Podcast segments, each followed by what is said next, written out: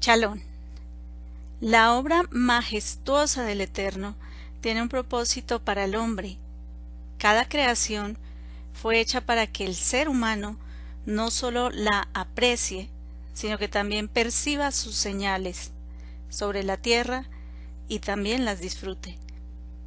En el caso del cielo se puede observar la luna, las estrellas, el sol y gran variedad de cuerpos celestes que orbitan de forma maravillosa. Es inmensa la variedad de astros que a la fecha no han sido explorados por el hombre, pero que sabemos que están a nuestro alrededor.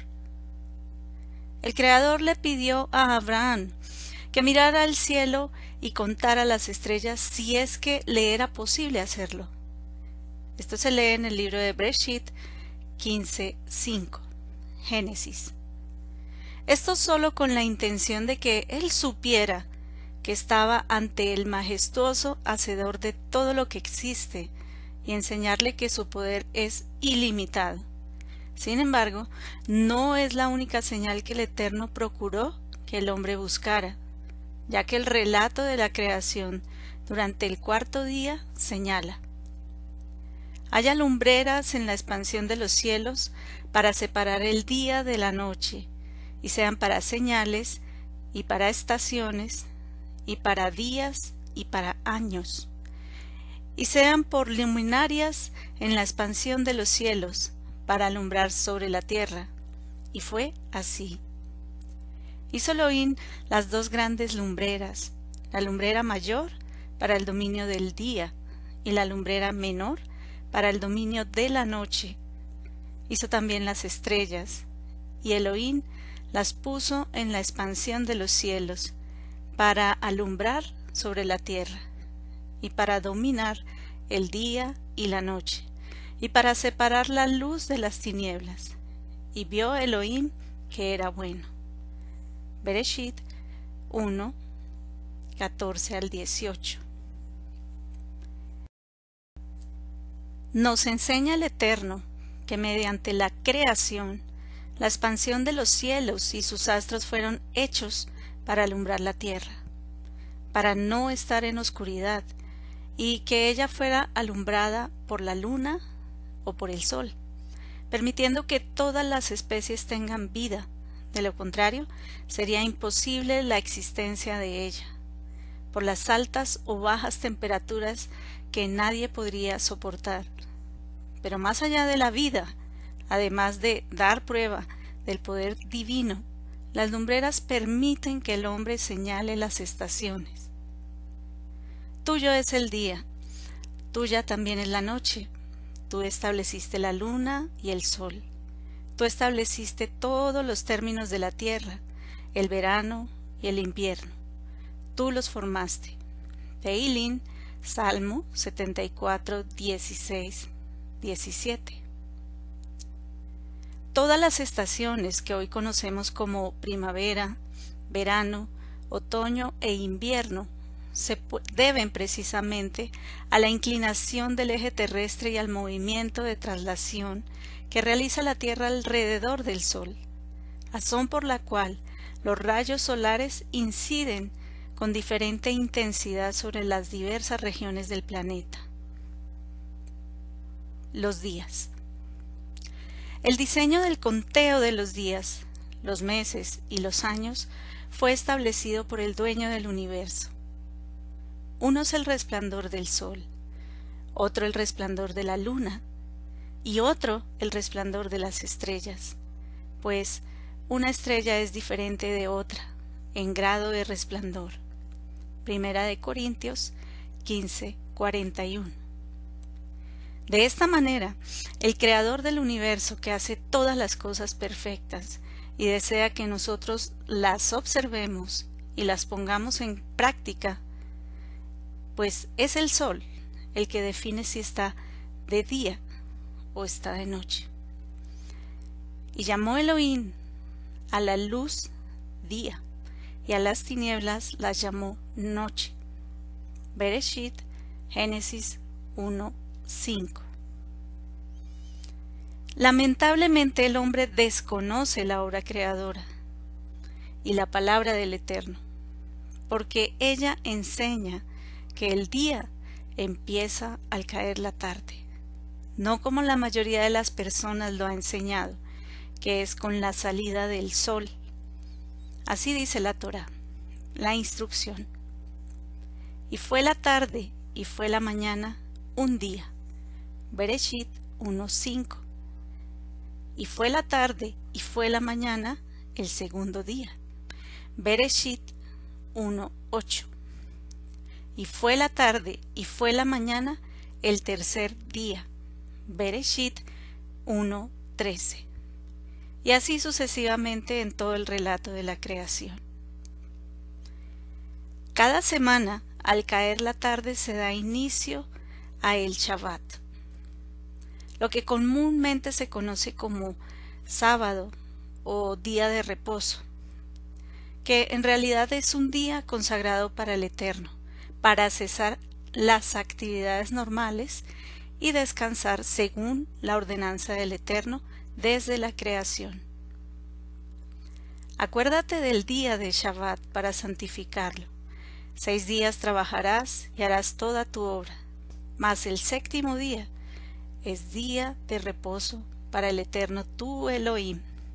No hagas en él obra alguna, tú, ni tu hijo, ni tu hija, ni tu siervo, ni tu sierva, ni tu ganado, ni el extranjero que está contigo. Porque en seis días hizo el Eterno los cielos y la tierra, el mar y todo lo que en ellos hay, y reposó en el séptimo día. Por tanto, el Eterno bendijo el día de Shabbat y lo santificó. Shemot 20, 8 al 11. Éxodo. El pueblo del Eterno ha procurado respetar este mandamiento, que ha sido entregado como una señal entre Él y nosotros, por vuestras generaciones.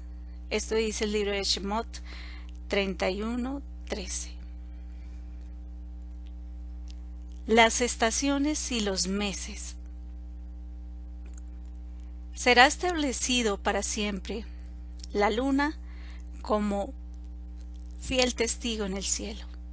Teilín, Salmo 89, 37. Así dice el Eterno, el que da el sol para luz del día, y las leyes de la luna y de las estrellas para luz de la noche, el que agita el mar para que bramen sus olas, el Eterno de los ejércitos es su nombre. Yirmiyahu, Jeremías 31, 35. El Eterno ha dado leyes a la luna y ella es la que nos muestra sus señales. Así dice el salmista. Él hizo la luna para medir las estaciones. El sol conoce el lugar de su ocaso. Teilín, Salmos 104, 19. La luna fue creada para medir los tiempos. Y sucederá que de luna nueva en luna nueva y de día de Shabbat en día de Shabbat, todo mortal vendrá a postrarse delante de mí, dice el Eterno. Yeshayahu, Isaías 66, 23. El Creador del universo llama a el hombre cada luna nueva, cada Rosh Hodesh. Cuando ella aparece en el cielo, significa que es un mes nuevo, en razón a que la luna es la base del calendario hebreo. La luna tiene cuatro fases que son cuarto creciente, luna llena, cuarto menguante y la luna nueva que nos muestran el inicio de los meses. Este ciclo puede durar entre 29 días a 30 días, sin pasar de este límite. Por eso muchos calendarios no pueden coincidir con el que el creador del universo ha establecido.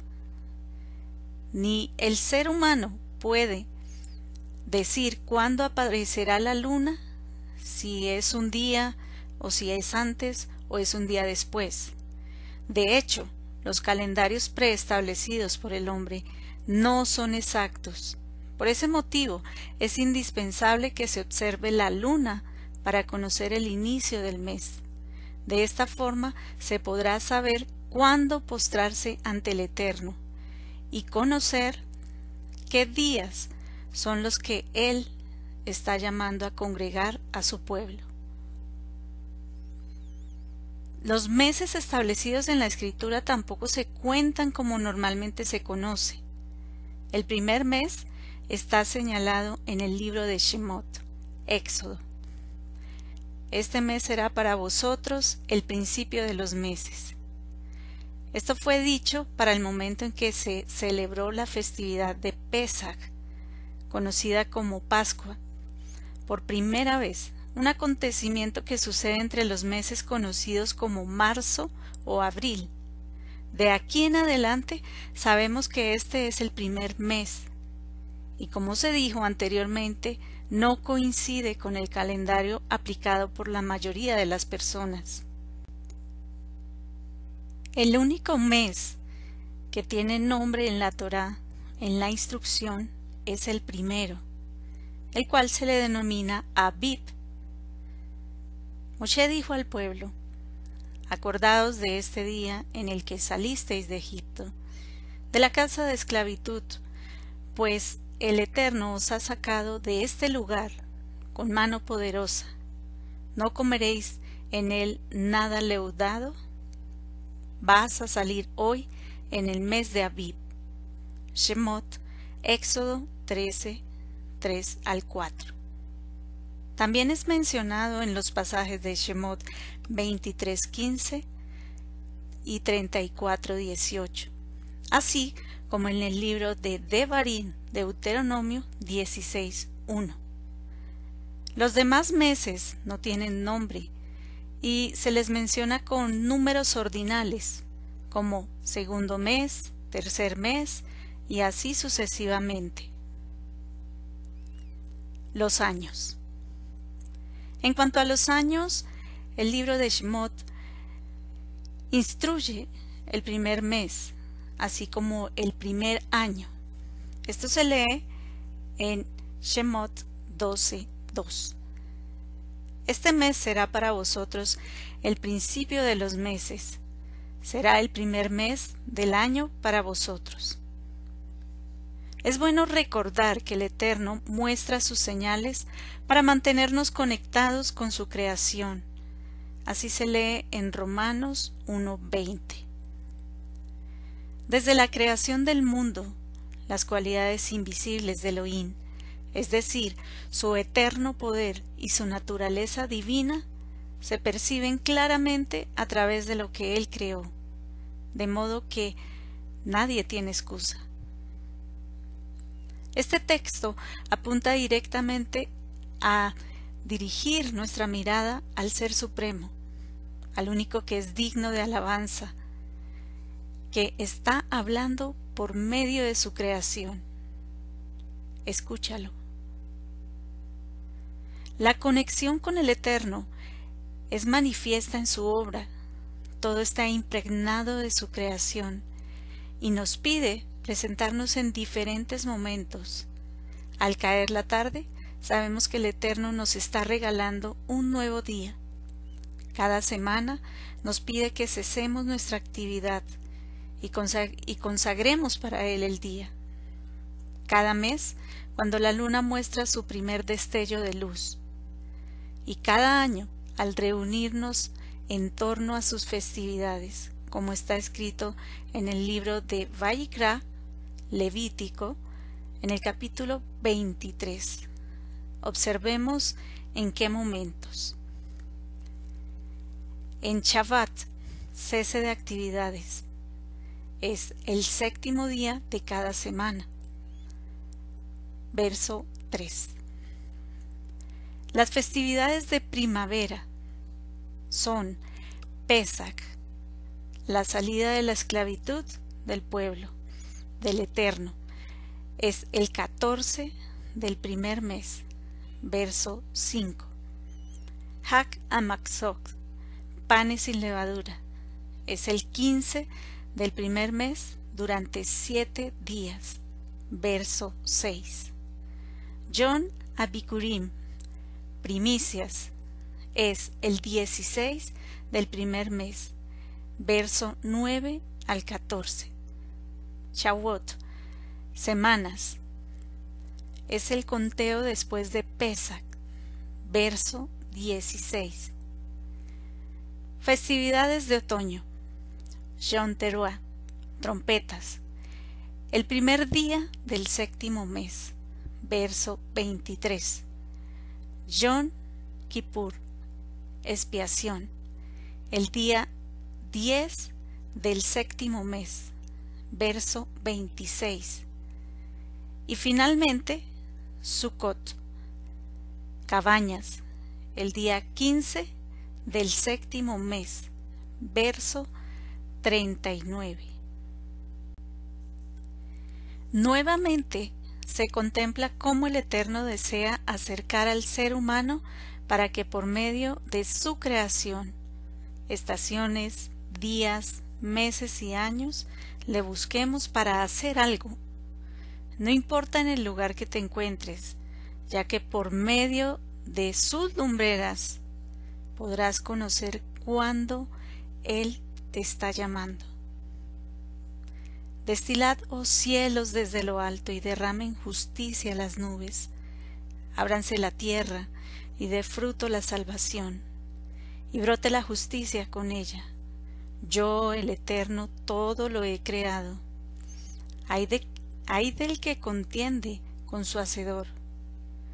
El tiesto entre los tiestos de la tierra dirá el barro al alfarero, ¿qué haces? ¿O tu obra dirá, él no tiene manos? ¿Hay de aquel que diga al Padre, ¿qué engendras? ¿O a la mujer, ¿qué das a luz? Así dice el Eterno.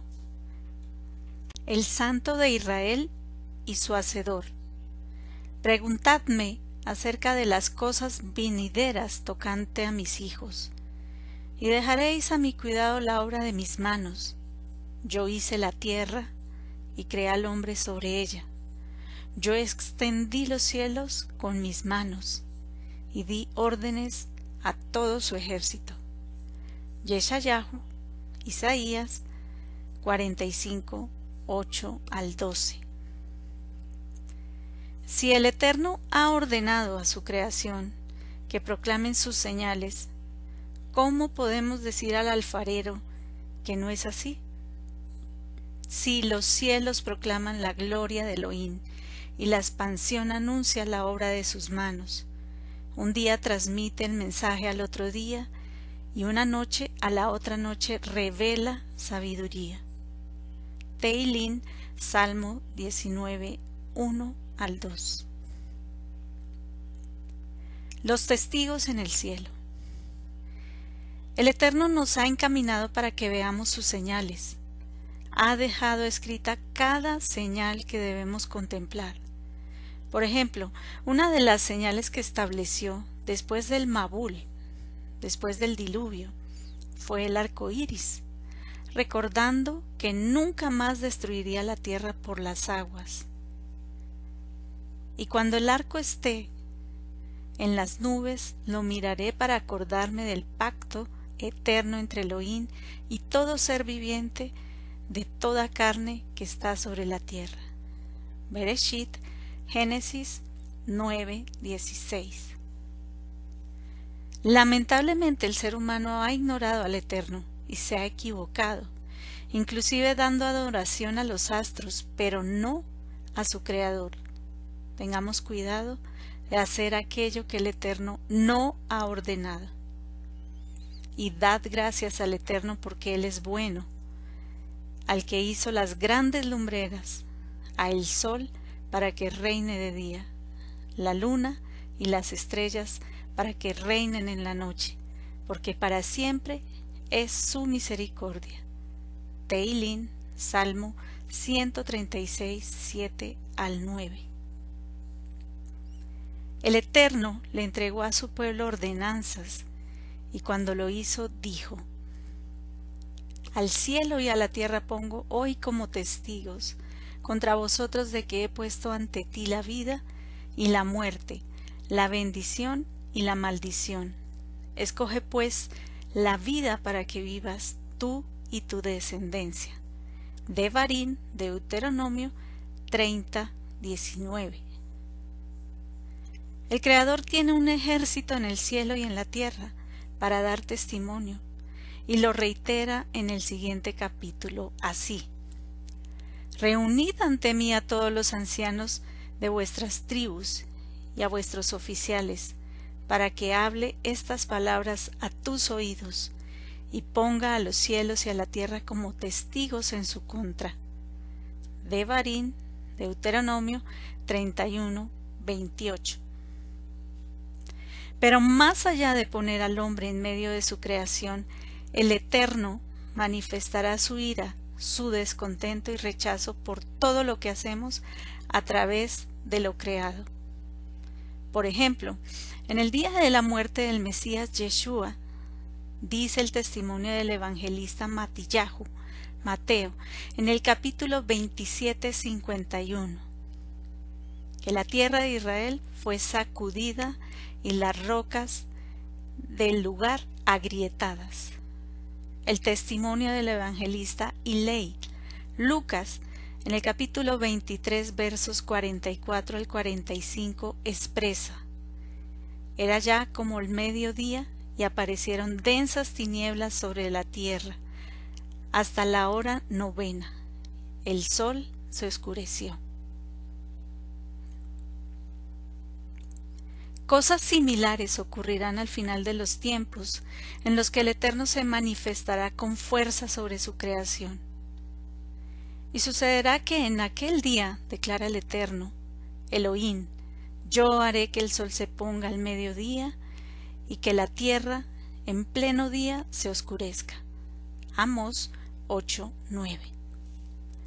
Y cuando se abrió el sexto sello, vi un gran terremoto, y el sol se oscureció como un paño negro, y la luna entera se volvió de color rojo como sangre, y grandes cantidades de meteoritos cayeron desde el cielo sobre la tierra, como una higuera suelta a sus hijos, tiernos, cuando es sacudida por un fuerte viento. Revelaciones, Apocalipsis 6, 12 al 13. Deseo que el Eterno te ilumine con esta enseñanza, que puedas mirar al cielo y observar las lumbreras, porque en ellas están los tiempos, están los testimonios y las señales que te ayudarán a seguir al Creador de todo lo que existe, porque tuya es, oh Eterno, la grandeza y el poder y la gloria y la victoria y la majestad. En verdad, todo lo que hay en los cielos y en la tierra, tuyo es el dominio, oh eterno, y tú te exaltas como soberano sobre todo. Libre Ayamin Aleph, Primera de Crónicas 29, 11. Chalón, el Eterno te bendiga.